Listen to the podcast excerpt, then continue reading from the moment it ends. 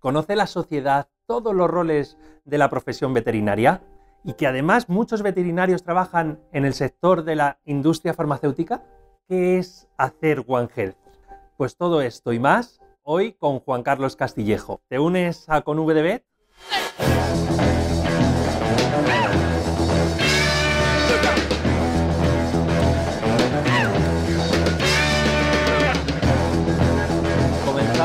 nueva temporada, esta cuarta temporada en, en vídeo, y lo hacemos con uno de los grandes representantes del sector veterinario.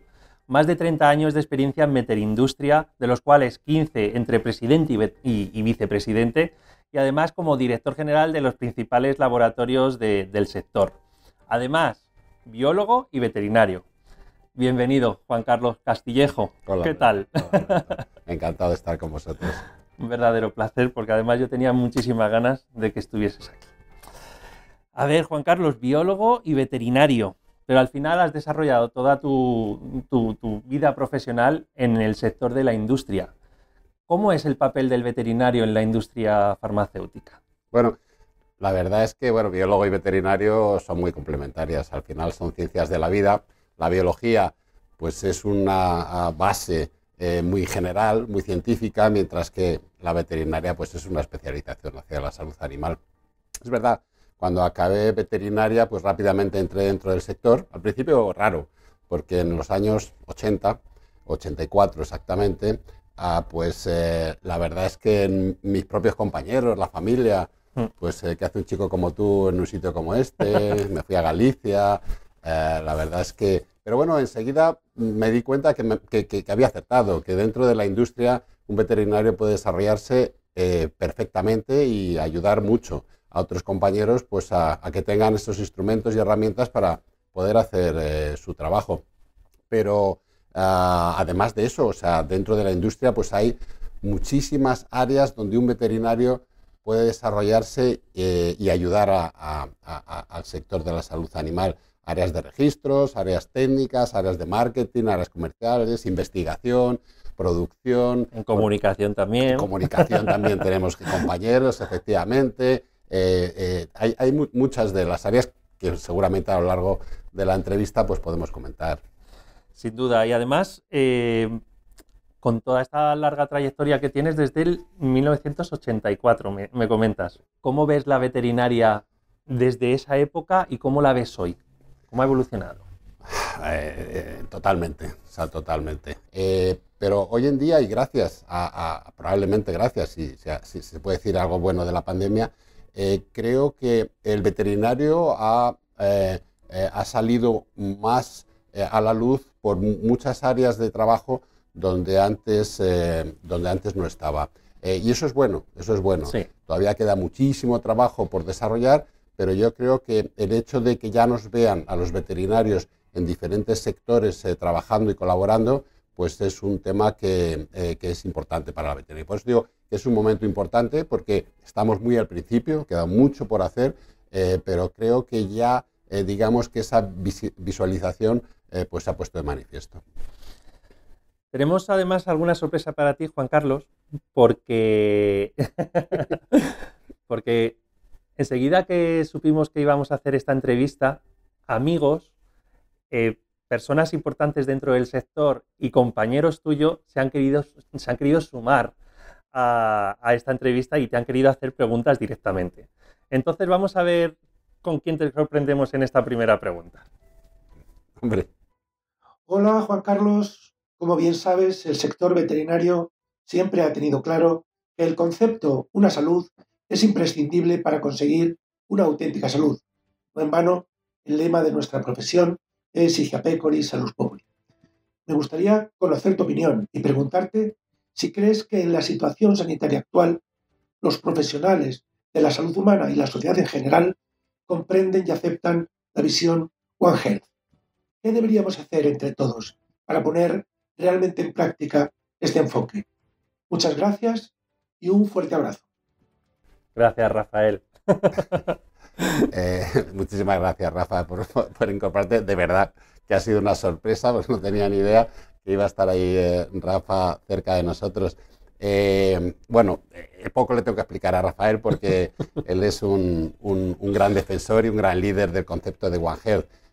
quizá mm, el, que MSD sea un laboratorio que tiene una veterinaria, sí es verdad que me da una visión mucho mejor de cómo se entiende desde la parte de humana.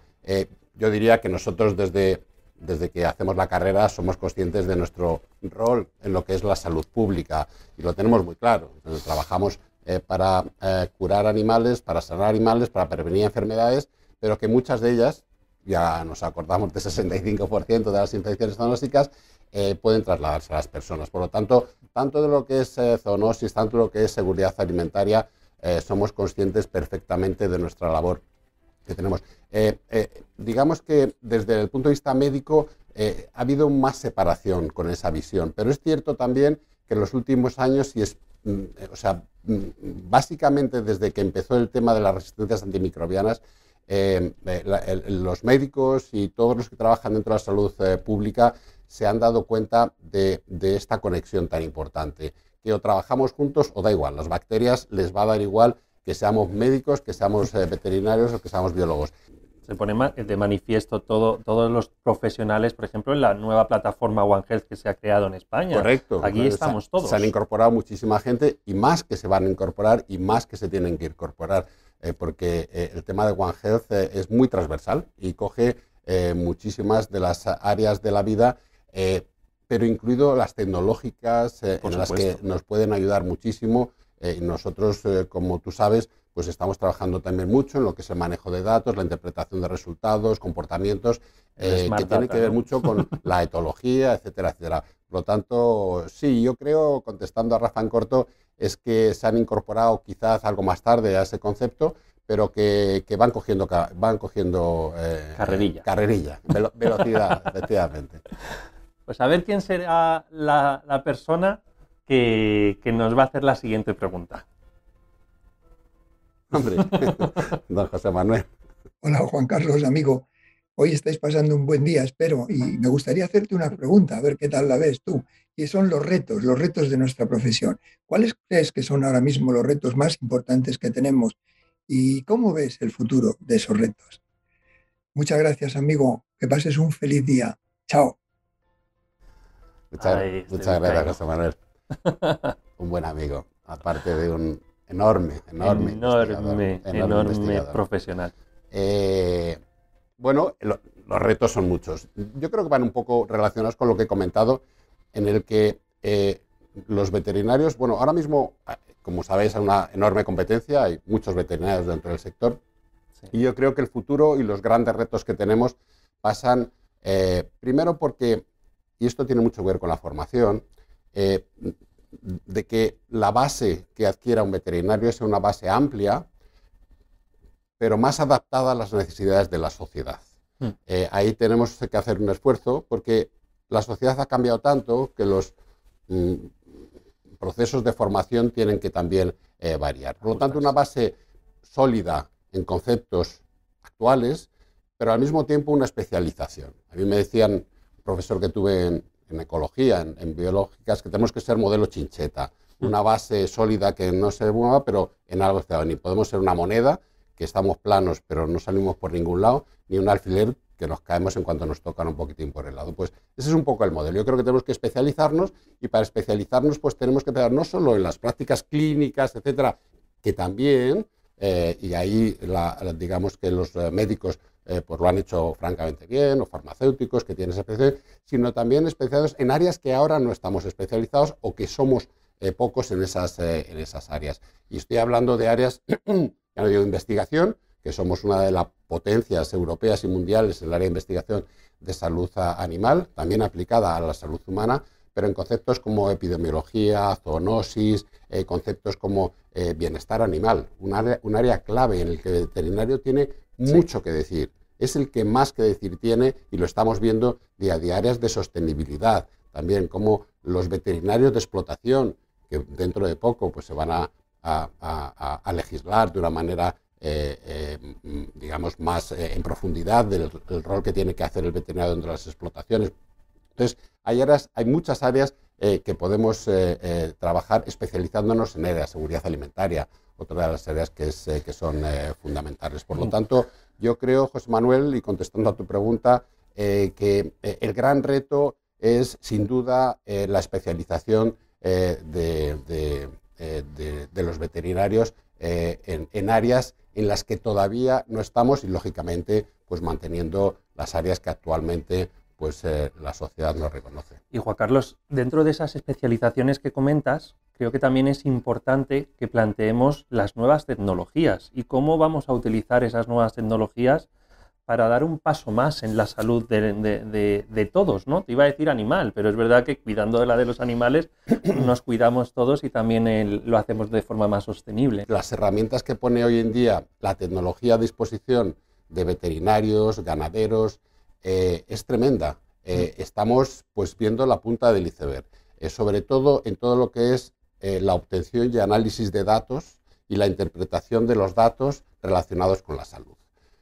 podemos observar ya comportamientos. el profesor Sánchez Vizcaíno también trabaja en un proyecto, el de observación por vídeo. Nosotros también trabajamos dentro de nuestro laboratorio y con la adquisición de laboratorios de tecnología o empresas de tecnología que hemos eh, eh, hecho en los últimos años, en el análisis ah, de datos obtenidos a través de esa eh, observación con sistemas electrónicos que detectan movimientos, comportamientos, si un animal se rasca, si se tumba, si come más, come menos.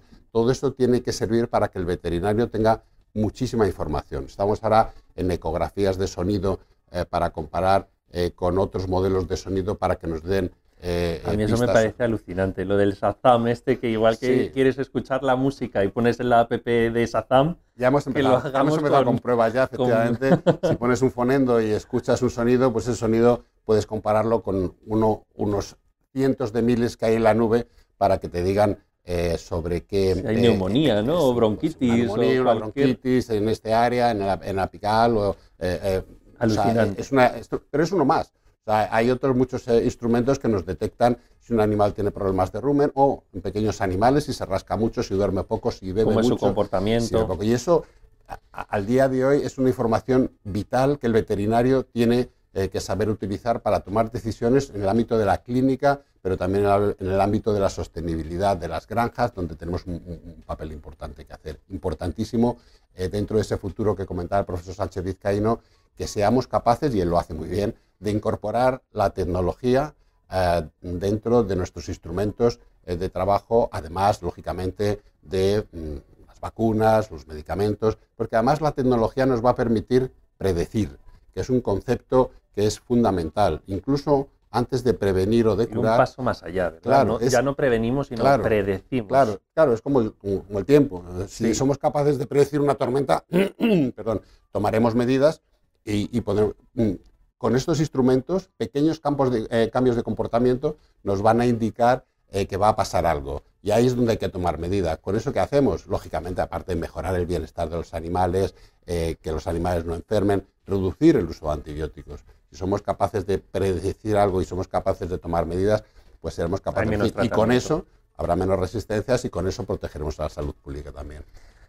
La verdad es que se abre un gran abanico de, posibilidades y, lo único que tenemos es que lo tenemos en nuestras manos para moldear ese futuro un poco hacia donde debemos ir.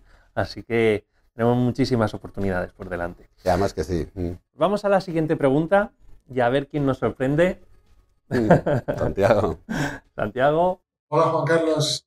Quería hacerte una pregunta. Desde tu dilatada experiencia tanto en el sector, en la industria de sanidad y nutrición animal como en la industria. Querría saber cuáles son los hitos o el hito que consideras más importante para la industria del cual tú te sientes más satisfecho en toda esta trayectoria. Gracias. La verdad es que son muchos años. Gracias, Santiago. La verdad es que son muchos años, son ya casi 40 años dentro de la industria. Eh, eh, ha habido muchos acontecimientos que la verdad me hacen sentir muy orgulloso de, trabajar donde, donde trabajo dentro de la, de la, industria. Digamos que probablemente el que más impacto haya tenido ha sido el del desarrollo de la vacuna de lengua azul eh, cuando ocurrió eh, pues, aquella gran invasión del virus de la lengua azul ah, y que empezaron a morir muchísimos animales en un tiempo récord eh, que ahora me he acordado cuando, cuando hablábamos del, eh, del COVID o cuando ha sido el COVID, que colaborando con la Administración, en aquel momento con el Ministerio de Agricultura, fuimos capaces de reaccionar tres laboratorios que estábamos con, con, con, fabricación aquí en España en aquel momento, con laboratorios Ford Dodge en mi caso, fuimos capaces de, de actuar muy rápidamente, colaboramos entre los tres empresas colaboramos con, el Ministerio, con la Dirección General de, Sanidad Animal y fuimos capaces en un tiempo récord de poner en el mercado una vacuna eh, muy eficaz, eh, que, luego además ha sido utilizada en todo el mundo. Por lo tanto, yo creo que es uno de los momentos eh, que además fue reconocido luego por la ministra de Agricultura, concediéndonos un, un diploma. Yo creo que aquel momento, mm, no sé, me di cuenta de que nuestro trabajo también podía ayudar mucho a, veterinarios, ganaderos eh, en, esos momentos eh, complicados. Quizá, fue, quizá fuese el último, eh, el, Santiago, pero ha habido muchos más. quizá ha sido uno de los grandes, pero ha habido muchos, ha tenido la ocasión de poner en el, en el mercado productos muy importantes para el mundo de los animales de compañía, como, como también para animales de producción. Y, y fíjate, te diría muy orgulloso también de que, y ya que me lo dice Santiago, de que mis compañeros de la competencia. De otros laboratorios pues hayan confiado en mí al elegirme como su representante durante tantos años dentro del sector. Y, otra muy importante para mí ha sido el poder ayudar a compañeros eh, dentro de la industria, los años que llevo trabajando, en desarrollarse. Y hoy ocupan pues, posiciones importantes dentro de empresas importantes, eh, eh, y para mí la verdad es que ha sido realmente eh, un orgullo el, poder, poderles ver crecer, desarrollarse y, que sean felices en sus puestos de trabajo. Yo creo que eso es un, un área de orgullo personal que he podido pues, llevar a cabo durante todo este tiempo.